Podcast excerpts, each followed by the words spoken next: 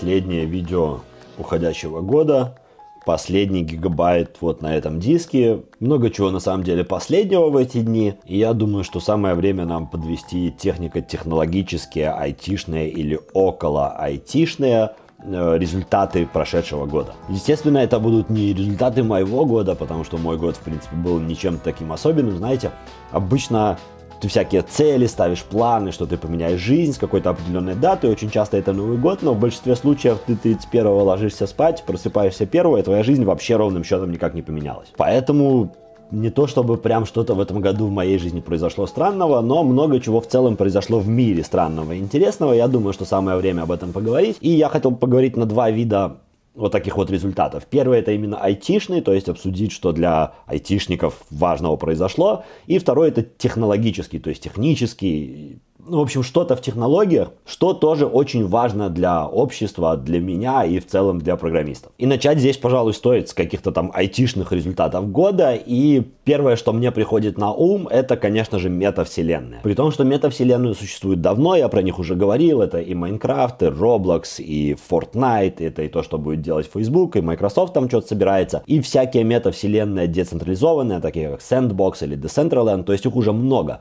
Но в уходящем году это стал совсем новый тренд. И одна из крупнейших компаний в современном мире вообще по этому поводу переименовалась. Да, вы знаете, наверное, что Facebook больше не Facebook, ну, не социальная сеть, а именно корпорация. Теперь она называется Мета, и это связано именно с тем, что Facebook разрабатывает свою метавселенную. Соответственно, это новые возможности для разработчиков, для дизайнеров, для блогеров, да вообще для любого человека, и поэтому это очень важно. Ну и, конечно же, это важно для разработчиков с точки зрения того, что, возможно, в будущем нам придется делать что-то именно для таких виртуальных миров. Второе важное событие в IT-мире, которое так или иначе поменя... повлияло и поменяло IT, это NFT-токены. И если сами NFT-токены, это что-то такое сомнительное, не факт, что они проживут долго в будущем, но как технология или как способ использовать существующие технологии в блокчейне, это отличный пример. NFT показали, как можно использовать сайдчейны, всякие врапы для различных криптовалют. Привели пример того, как этим могут пользоваться люди совсем далекие от программирования, от IT в целом, те же художники или дизайнеры или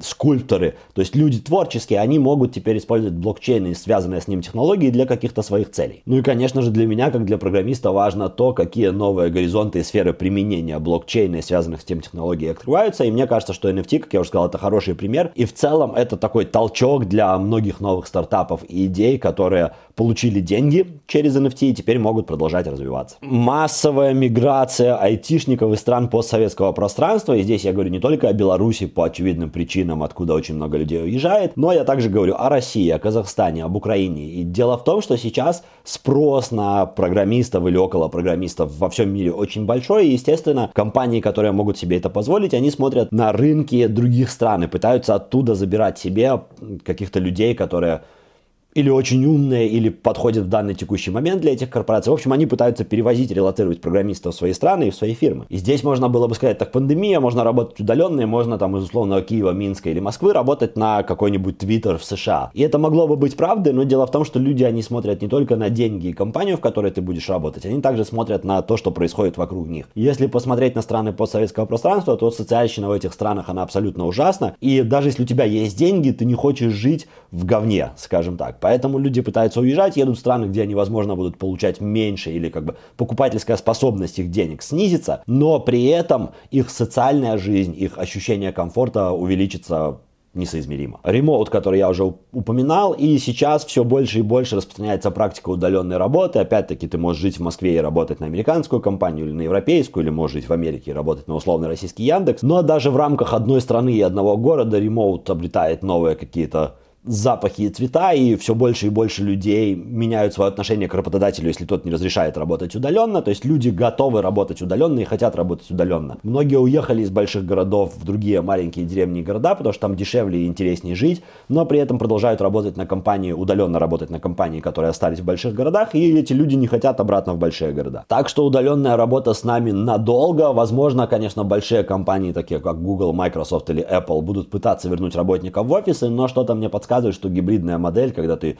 часть рабочего времени работаешь удаленно и там пару дней условно в неделю или там одну неделю в месяц ты работаешь в офисе, вот такая модель приживется больше, и нам стоит к этому привыкать и к этому готовиться. Я тут себе пометил такую фразу «новые бенефиты», и это связано с тем, что ввиду того, что многие работники перешли на удаленку, компании, работодатели, они должны предоставлять новые какие-то плюшки для своих работников. Если раньше это были всякие спортзалы, бесплатное печенье, бесплатный кофе, приставка в офисе, еще что-то, какие-то обучающие мероприятия в офисе, теперь все это не работает. Люди работают удаленно, никому не важно, что ты там в офис привозишь, покупаешь или ставишь. Людям все это надо дома, и работодателю приходится подстраиваться. Теперь работодатели оплачивают коммунальные услуги, интернет, покупают технику работникам домой, покупают им стулья, столы. Абонемент в спортзал все еще актуален, если спортзал есть у тебя возле дома. В общем, те плюшки, которые работодатель дает своим работникам, они поменяются, они уже меняются, они становятся новыми совершенно другими, и они будут меняться в будущем. Это была часть про IT или около IT, а теперь пять выводов, главных пять событий или главных пять технологий или главных пять чего-то в сфере технологий, собственно. И здесь я хотел бы начать с Apple AirTag. И несмотря на то, что вот эта вот GPS-метка это не первая не первое устройство в своем классе, то есть Apple не изобрела новый класс устройств, не дала миру что-то новое, уже были конкуренты, но сработал вот этот эффект Apple, и когда Apple их сделала, все остальные тоже резко этим заинтересовались. Поэтому я думаю, что после того, как Apple выпустила AirTag, в ближайшее время нас ждут другие похожие продукты от производителей абсолютно разных, новый функционал, новые возможности, новые дизайны, и когда я говорю о других производителях, я прежде всего думаю о Samsung, потому что у них есть, в принципе, неплохой аналог SmartTag, и о Tile, модели, потому что у них есть много всяких вариантов, и их там с Амазоном они то ли запартнерились, то ли Амазон их купил. То есть я думаю, что в будущем нас ожидает большое количество вот этих геометок или функционала, похожего на то, как работают геометки в других устройствах. Например, в кошельке Apple уже появилась такая же функциональность. MacBook Pro 2021 года, и про него я говорю не потому, что он, например, сильно лучше, чем Air, просто Air вышел в позапрошлом, точнее, в прошлом году на данный момент, то есть в 2020, а мы сейчас говорим о выводах 2021. И почему я говорю о MacBook Pro? Потому что это устройство за большие деньги, которое при этом, ну мы не говорим об играх в данный момент, да, которое при этом за эти деньги дает производительность, значительно превышающую производительность аналогов в этой ценовой категории. То есть, по сути, Apple выпустила устройство, которое ну, в 99% случаев будет идеальным если сравнивать с другими ноутбуками. Лучший процессор на рынке, лучший экран на рынке, самая быстрая память на, на рынке, самые быстрые диски на, на рынке, одна из лучших камер в ноутбуках, возможно лучший корпус по качеству материалов, чуть ли не лучшая клавиатура в ноутбуках, лучший тачпад в ноутбуках, прям безусловно, лучшие колонки в ноутбуках и так далее. То есть у нас за условных 2100 долларов, там, или 2000, давайте округлим, мы получаем устройство, аналогов которому или конкурентов которому просто нет. И это опять-таки ARM устройство, то есть можно ожидать, что в ближайшем будущем, например, в следующем году, все остальные производители тоже подтянутся и попытаются делать что-то похожее, чтобы оно вот не гудело, не шумело, быстро работало, было красиво и удобно. Очень большой тренд 2021 года для людей богатых, у которых много денег, это летать в космос. И это тоже очень важно, потому что с точки зрения развития технологий это как бы большой шаг вперед. Как там когда-то говорил Нил Армстронг, маленький шаг для одного человека, большой скачок для всего человечества. Так вот, в 2021 году миллиардеры играли мышцами, показывали, у кого денег больше, и пытались все по очереди летать в космос. Илон Маск, конечно, никуда так и не полетел, хотя у него есть ракета, но все его, назовем их, конкуренты, они сами слетали, посмотрели, и это значит, что туристические полеты в космос, вот такие вот быстрые и недорогие, они нас ожидают уже в ближайшее будущее. И, возможно, мечты стать космонавтами у всех сбудутся, когда неважно, какое у тебя здоровье, неважно, готов ты или не готов, ты просто покупаешь билет и там на условный час вылетаешь в космос. Электромобили – это очень серьезная тема, и если еще до прошлого года мы всегда говорили в целом с точки зрения электромобилей о Тесле и там какой-нибудь Nissan Leaf, что-нибудь из Kia, может быть какой-то Hyundai, то в 2021 году в электромобили зашли все серьезные производители. У нас есть уже электрические BMW, электрические Mercedes, электрические Porsche, электрические Audi, Ford, Peugeot, Citroёn, то есть все большие производители, все серьезные производители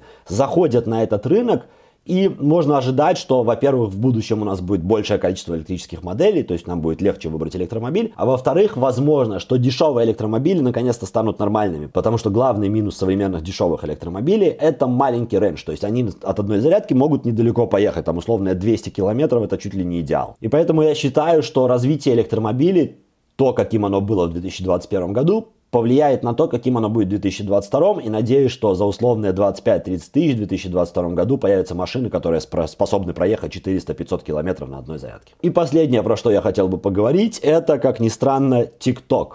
И TikTok, казалось бы, ну, я им не пользуюсь, потому что, мне кажется, мне кажется интересным это приложение, но оно отнимает слишком много времени, потому что там можно навсегда залипать. Ну и в целом мне не очень нравится такой формат, но если я туда сяду, я могу там, конечно же, подвиснуть. Так вот, TikTok важен с точки зрения того, куда двигается потребление контента. И если раньше, вот вы сейчас смотрите на YouTube достаточно длинный ролик, и это по современным меркам уже архаизм. Сейчас все хотят смотреть от там, 15 секунд до минуты в ТикТоке с музыкой какую-нибудь идиотскую ерунду. И ТикТок стал самым популярным приложением, устанавливаем на устанавливаемым на мобильное устройство, плюс TikTok стал топ-1 сайтом в интернете по получению информации. То есть, если раньше люди шли на Google и Facebook для того, чтобы получать информацию, начиная с 2021 года большинство людей ходит за информацией в TikTok, как бы это ни было странно. И TikTok в данном случае важен в технологии именно с того, как я уже сказал, с той точки зрения, как люди будут потреблять контент и как этот контент, собственно, будет делаться. Возможно, что-то еще поменяется, но я думаю, что точно не в ближайший год-два, так что TikTok это хороший пример компании, которая смогла перевернуть привычки людей буквально в одночасье и сделать эти привычки совершенно другими. Вот такие вот у меня были итоги прошедшего года для айтишников и для не айтишников. Но следующий год будет куда интереснее. Я думаю, что в первый день Нового года у нас будет следующий ролик, точнее я его сниму в первый день Нового года и расскажу пару интересных вещей, которые должны произойти и вещей, которые мы с вами в следующем году будем проходить вместе. На этом на сегодня все. Если у вас есть другие идеи по поводу того, что было важно в прошедшем году и что являлось очень серьезным изменением в той или иной сфере, например, в IT или в технологиях в этом году, в, в уходящем году, то пишите ниже в комментариях. Ставьте лайк этому видео, если оно вам понравилось. Если не понравилось, то можете, конечно, поставить дизлайк, но лучше не ставьте, его все равно никто не увидит. Делитесь этим видео с теми, кому вы считаете оно может пригодиться. Подписывайтесь на канал, чтобы не пропускать другие мои видео. Ну а я с вами не прощаюсь, это интернет. Скоро увидимся.